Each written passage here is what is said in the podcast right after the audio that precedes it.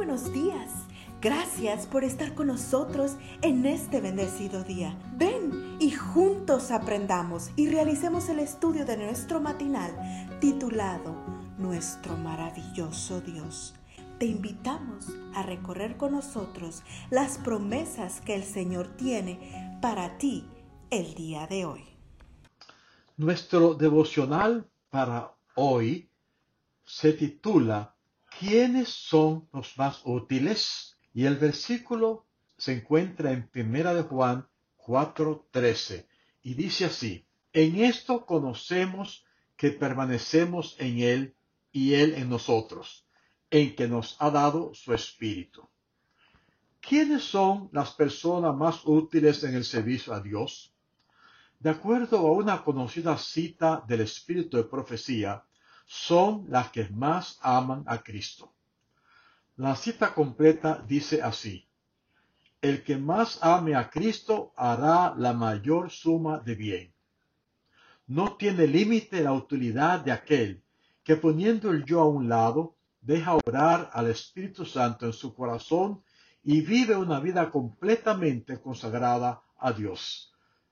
El desato de las gentes, página 222. No hace mucho leí un relato que ilustra bien este punto. Lo cuenta B. Russell Holt y tiene como protagonista a Edward Kimball, un tímido maestro de Biblia que amaba a Cristo y que se había propuesto hablar del Salvador a un joven de 18 años que trabajaba como dependiente en una zapatería. Era 21 de abril de 1855 y Kimball se sentía muy nervioso porque no sabía cómo presentar el Evangelio a otra persona. Caminaba de un extremo al otro de la calle mientras se preguntaba si debía entrar a la zapatería. Cuando finalmente entró, llegó hasta el lugar donde el muchacho se encontraba mirándolo a los ojos y sin mayores rodeos le habló del amor de Dios para él. Para su sorpresa, al instante el joven aceptó a Cristo en su corazón y le confesó como su salvador personal. ¿Quién era el muchacho que trabajaba en la zapatería? Dwight L. Moody, quien años más tarde, durante el siglo XIX, se convertiría en el evangelista de mayor renombre en los Estados Unidos y por cuyo intermedio miles de personas llegaron a conocer a Cristo, no solo en los Estados Unidos, sino también en Gran Bretaña y Escocia. ¡Qué curioso! El nombre de Moody figura entre los grandes en la historia del cristianismo, no así el de Edward Kimball.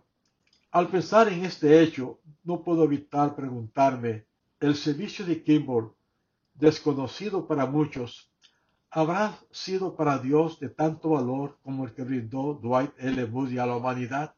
Sobre todo me pregunto, ¿cuántos Kimballs habrá hoy en nuestras iglesias? Gente común que habiendo puesto el yo a un lado, están viviendo una vida completamente consagrada a Dios y están compartiendo el amor de Cristo a donde quiera que van. Será en el cielo cuando conoceremos todo el bien que ellos hicieron a la iglesia y a la humanidad. Hoy es un buen día para pedirle a Dios que nos llene de su espíritu.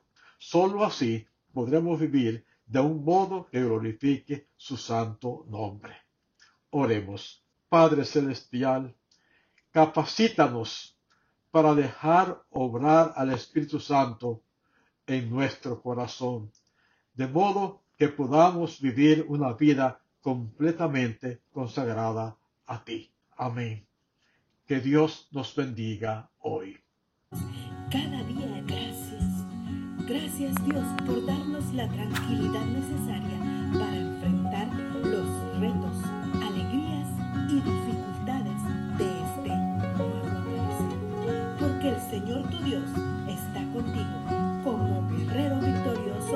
se deleitará ti, con gozo te renovará cada día con su amor. Te esperamos el día de mañana para continuar cobrando aliento en la palabra de nuestro